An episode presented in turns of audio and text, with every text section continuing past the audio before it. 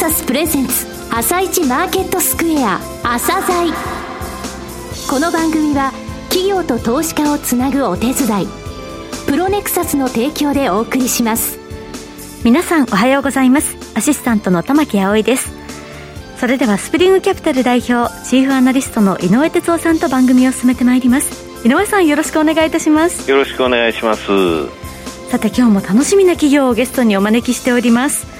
今日ご紹介する企業は証券コード3031ラクーンホールディングスです。はい、えー、ラクーンホールディングスさんですね。はい、久しぶりにあのご登場いただいたんですけれども、えー、えー、事業の広がりを見せています。それから EC 事業でね、えー、なぜ、えー、なんて言いますかね、知名度の部分で、B2C じゃないんですよ。実は B2B の事業領域なんですね。えー、あの、そのために、あの、ちょっと知名度という点で B2C であまり知られてないんですが、はい、どういったサービスを、えー、されているのか、それがどのように B2B の中で必要なのかというところが鍵ですので、はい、えー、じっくりお聞きください。はい。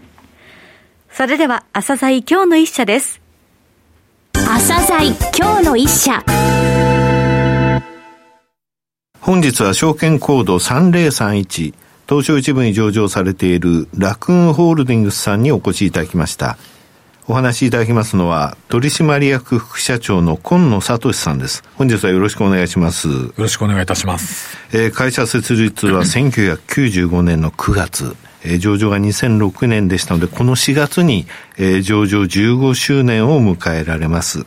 えー、まずは簡単に御社の事業内容、こちらをお話しください。まあ、ホールディングスですので、持ち株会社になっております。で、実際にやってる事業がですね、まあ、EC 事業とフィナンシャル事業という、まあ、二つの事業をやっております。はい。で、まあ、我々のですね、経営理念が企業活動を効率化し便利にするという、うん、まあ、理念なんですけども、うん、中小企業さんがメインのターゲットになるんですけども、はい、中小企業さんってやっぱりまあ、お金が例えばないとか、あとマンパワーがないとか、はい、IT よくわかんないとか、金融分がよくわかんないとか、まあそういったまあいろんな意味で、あの、ちょっとこうリソースに欠けたところがあるケースが多いんですね。はいうん、で、それを我々が持っている、まあ EC、まあいわゆるインターネットだったりシステムだったりっていう、うん、あの、ノウハウ。と、あと、まあ、金融分野、これはですね、まあ、中小企業さんに対する予診判断というノウハウなんですけど、はい、まあ、その、えっ、ー、と、ノウハウを利用して、中小企業様の、あの、経営環境をより良くしていこうという、うん、そんな理念に立って、その EC とフィナンシャルという事業を展開しております。EC 事業って言いますとね、リスナーの方が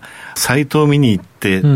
買うと。はい、そういうふうなイメージされると思うんですが、はい、御社の場合、ターゲットは B2C ではないんですよね。そうですね、はい、どういったサイトかというと、実はこれ、アパレルであるとか、まあ、洋服ですね、うん、もしくは雑貨を扱ってらっしゃる小売店様ですね、で、そういったお店がわれわれのサイトからいわゆる仕入れをするためのサイトです。うん、で、売り手から見ると、つまりは、えっと、お店に対して卸売りをするサイトとい。うことになりますね。なるほど、あのメーカーとその販売するところをつなぐ、そのサイトということに、ね、そうですね。はい。そういった立ち位置になりますので、うん、我々のサイトで売られてる値段っていうのは、街中で1万円で消費者向けに売られてる商品であれば、例えば5000円ぐらいと、はい、そういった卸価格ということになります。うん、これはあの、えー、サイト名がスーパーデリバリー、はい、ということですね。そうですね。はい、このスーパーデリバリーを利用される企業さんのメリットってのはどういったことですか、でまあ、売り手と買い手それぞれあるんですけども、うん。はい、買い手に関してはですね、まあ、お店にいながら、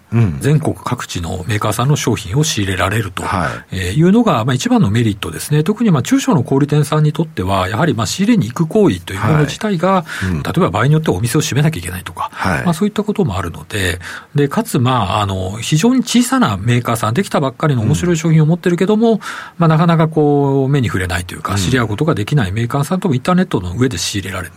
で即仕入れられるというところが、まあ、買い手にとってのメリットですね。ね。で、売り手にとってもですね、うん、やはり中小のメーカーさんとの取引というのは、はい、これあのリアルの世界でやると、やはり1社あたりは金額小さいので、うん、結構手間暇になるんですね。はいはい、でそれをまあまとめることによって、効率よく取引ができるというのもメリットになります、ね、なるほど。このあの EC 事業の部分でですね、もう一つ、スーパーデリバリーに SD エクスポート。はい。ってありますが、エクスポートってことは海外へ？はい、そうなんです。ね。海外の方からですね、日本規格の商品を、はい、えー、仕入れたいという声が、うん、まあ、アジアが中心なんですけども、非常に多くありまして、はい、で、まあ、2015年からですね、SD エクスポートという、まあ、英語版、まあ、他の言語も使えるんですけど、のサイトを作って、はい、で海外の方から日本のメーカーさんに、えー、発注をいただくということをやってます。ここも本当に非常に伸びている分野。あの、特にこのコロナ禍で、はい。インバウンドでなく、この海外にいながら日本の商品をというアウトバウンドのこのニーズっていうものはやっぱりあるわけなんですけどそうですね。今特にまあ渡航制限されてますので、うんはい、やはりまあインターネットのまあ活躍する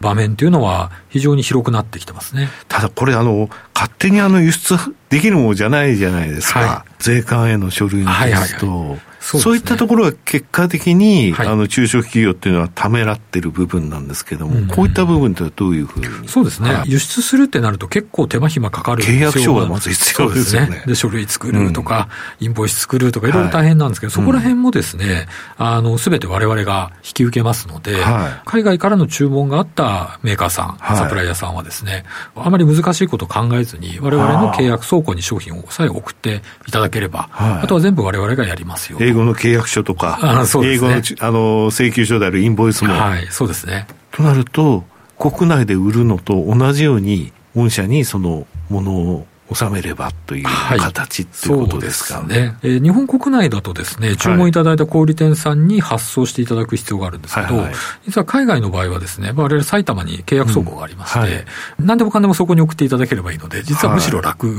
だったりもしますね。なるほど、はい、これが EC 事業ですね。はい、そうですね。御社えー、4月決算ですよね。はい、前期2020年4月期の、えー、売上高に占めるこの EC 事業の比率約44%と、はい、そうですね。いうことですね。さて、続いてあの、フィナンシャル事業、こちらのご説明をお願いします。はい。まあ、中小企業さん、まあ、非常に零細な企業さんも含めて、はい、まあ、そういった企業さんがどれくらいのこう、支払い能力を持っているか、お金を支払える人か支払えない人か、っていうのをかなりの角度で、はい、えっ、と、判断するということをですね、ができるんですね。それはもう人を使ったりとか、あと AI も使ってますけど、うん、まあそういったあのことができるというのが我々のノウハウなんですけども。通常のあの企業で、企業間取引って予診管理とか、はい、それからあの、物をまず納めますのでね、はい、そういったところの怖さっていうのはあるありますね。大体その、先に物を納めちゃうので、はい、大体売り手がそのリスクを抱えるわけですよね。よねもしかして回収できないかもしれない、はい、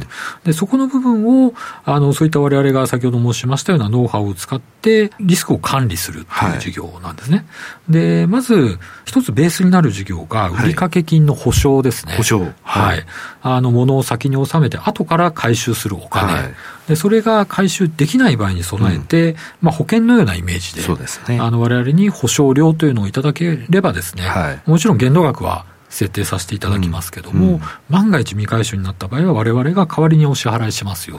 というサービスですね。こういう保証事業ですね。これが保証事業です。で、実際はですね、それがですね、T&G 売掛保証というサービスで、で、それをですね、あの、さらに、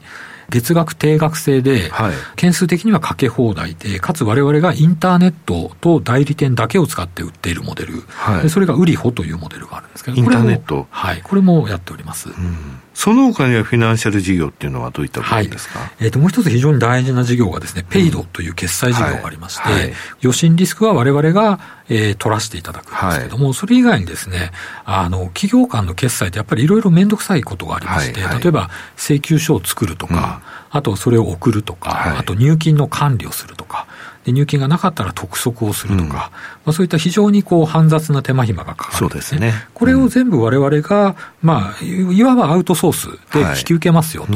いう事業、で、プラス余震リスクを引き受けるという事業ですね。これがペイドという事業になります。この部分は、あの、先ほどのが保証事業と、これ決済事業というふうに決済事業ですね。はい。いわけですね。はい。なるほど。で、その他にですね、実は我々、あの、フィナンシャル事業でもう一つやってる事業がありまして、はい、で、これがですね、あの、家賃の保証なんですね。うん、あの、家賃の保証をやってる会社っていろいろあるんですけども、はい、あの、我々がやってますのは、あの、まあ、通常、えー、多くの家賃保証会社はですね、はい、あの、居住用物件、いわゆるマンションとかアパートとか、あとはまあ戸建てでもいいんんですけど、うん、一般の方が家を借りるときに、家賃の保証するという事業が多いんですね。はいはい、すねこれも本当にもう皆さんが引っ越されたときに家を借りるときって、大体保証会社つくケースが多いと思うんですけど、で、それももちろんやってます。でただし、われわれが非常に強い分野というのは、事業用物件の家賃保証なんですね。ああ、なるほど。はい。これは、事務所の物件を借りるとか、お店の物件を借りるとか、まあそういった時の家賃の支払いを保証する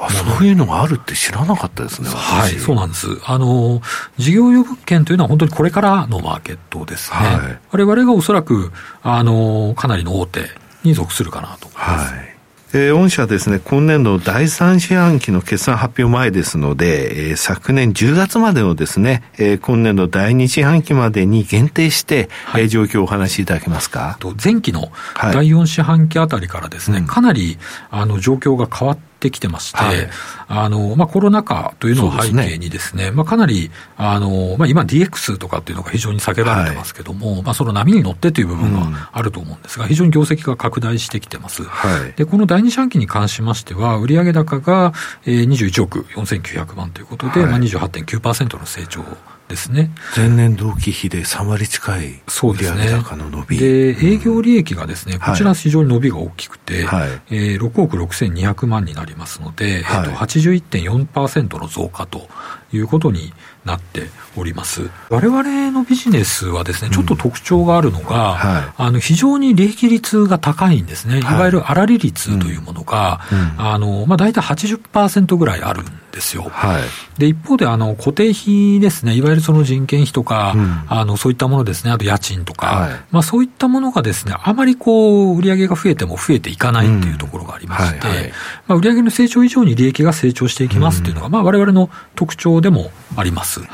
えー、今後の戦略ですね、あとは重点施策と、えー、お考えになられていることを教えてください。あの、我々の業績が拡大してきた背景には当然コロナというのがあるんですけども、うんはい、じゃあコロナで何が起きたかというと、オフラインが中心だったその B2B ですね、うん、企業間の取引が、まあ、オンライン化される、まあ、土壌が出来上がってきたということなんですね。うん、まあ、人によってはですね、我々の業績自体が、はい、その、まあ、マスクとか除菌グッズとか一時非常に売れた時期もあるので、それによる一過性のものじゃないかって捉えられることもあるんですけども、そうではなくて、ベースになるアパレルとか雑貨っていうものがですね、着実にコロナの中で成長率が上がってきてるっていうのが実際のところなんですね。今後まあコロナが、まあ、徐々に収束もしていくでしょうから、で、その後もですね、確実に、まあ、流通額ですね、これ、医師に関してですけど、伸ばせるようにいろんな施策を打っていくと。で、その中で一つ実は大事にしているのが、あの、EC 事業の料金体系の変更というのをやってます。はいで、これはまあ以前はですね、まあ基本料というのを月に4万円いただいて、うん、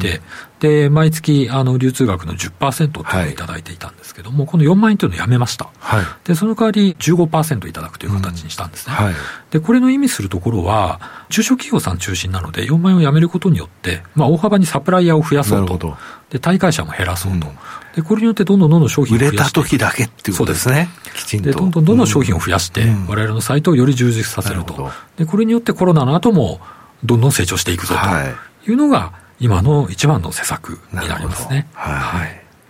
あの、その他の株主還元に関する基本方針。はい。飲み直しされましたよね。はい、そうですね。はい。あの、以前はですね、配当成功がですね、だ、だいたいこれ30%前後だったんですね。はい、これをですね、あの45%から50%ぐらいに引き上げさせていただいて、はい、半分ぐらいは中間配当で出しますよという形に、えっ、ー、と、変更してます。で、それプラスですね、うん、あの、まあ、ROE ですね、はい、を、あの、引き上げていこうと。これをまあ20%以上にしていきたいなと、これは中長期的に達成したいなということで、はい、まあ、目標として、うん、えー、発表させていただいております、はい、なるほど。最後になりましたが、リスナーに向けて一言お願いします。はい。えー、まあ我々の事業ですね、まあなかなかその B2B ということで、まあ裏方の仕事になりますので、なかなかまあ名前自体が、まあご存知じゃない方がかなり多いと思うんですね。で、ただそのまあ今、あの伸びていくインターネットの会社さんたくさんありますけど、うん、その中でまあ B2B 分野ということでは、まあいい伸びを示している会社だなというふうにまあ自負しておりますので、はい、あの今後ともぜひよろしくお願いいたします。今野さん本日はどうもありがとうございました。どうもありがとうございました。今日の一社、ラクーンホールディングスをご紹介しました。さらに井上さんにお話しいただきます。はい、えー、長いことですね、この事業をやられてます、えー、はい、この EC 事業の中でね、えー、結局その作り手っていうのは作ることに集中できるっていうことですよね。はい、それで今や海外からもその引き上げ来て、うん、えー、めんどくさいことはすべてこの会社がやってくれますよという事業なわけなんですよね。うん。はい、あと、フィナンシャル事業の方でも、えー、売りかけの保証ですよね。それからもうペイドをお願いすれば予診管理から代金回収、それから催促、えー、そういったこともしていただけると、はい、えー、それからいわゆるその家賃保証の部分では、えー、えー、レジデンス、えー、居住用ですね、はい、以外のその事業用の部分もということなんですね。うん、ですから作る、それから、えー、流通する、えー、卸、えー、そしてその、えー、小売りの部分ですね、小売りとメーカーをきちんとつなぐ、えー、そしてそこのところを守るというですね、はい、そういう事業をやられてるということですよね。えー、株主還元つきましても、今度45%から50%と、非常に高い株主還元率を出すということですね。第3クォーターの決算発表3月の4日を予定しておりますので、はい、えー、非常に楽しみに私もしているということですよ。はい、はい、今日の一社はラクーンホールディングスをご紹介しました。それでは一旦お知らせです。企業ディスクロージャー IR 実務支援の専門会社プロネクサス。上場企業のおよそ6割2200社をクライアントに持つ。これはアジア証券印刷の時代から信頼と実績を積み重ねてきたからこそ。さらにプロネクサスが目指すのは企業と投資家をつなぎ日本の株式市場を活性化させることです。プロネクサス私たちは個人投資家の皆さんを応援します。井上哲夫今日のストラテジー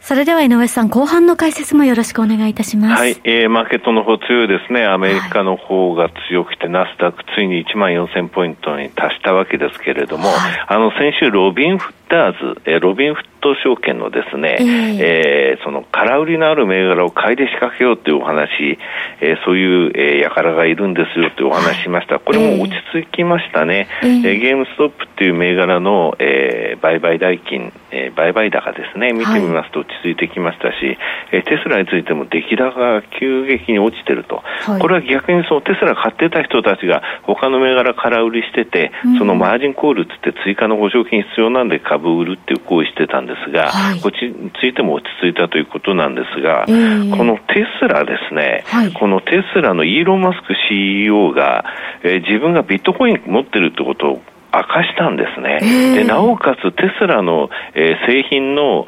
えー、決済にこれいずれ使えるようにしますよっていうことを話したんですよ、ちょっと、ね、だからビットコインすごいことになってるんですが、はい、なんかおかしいなと思ったのは、今年の1月からイーロン・マスクのですね、えー、ツイッターのあの自己紹介のところは、ハッシュタグビットコインになってたんですね。うん、そうしたところが、えー、随分と持ってますということですね。15億ドル分保有してると。はい、うん、ただね、ビットコインってそれであの、か車買えるってことになると、為替リスクも取っちゃうことになるのね、はい、うまくいけば為替、あのビットコインが値上がりすれば、あのそこの部分のキャピタルゲインだけで、車買えちゃうようなことになるってことね。ただし、ビットコインで決済したら、その瞬間に、えー、利益確定で税金の額が発生すると、確定するってことがあるんでね、はい、あのこの動向、これからも見守りたいですね。はい井上さん、本日もありがとうございました。また来週もよろしくお願いいたします。この後は東京市場の寄り付きです。朝鮮この番組は企業と投資家をつなぐお手伝いプロネクサスの提供でお送りしました。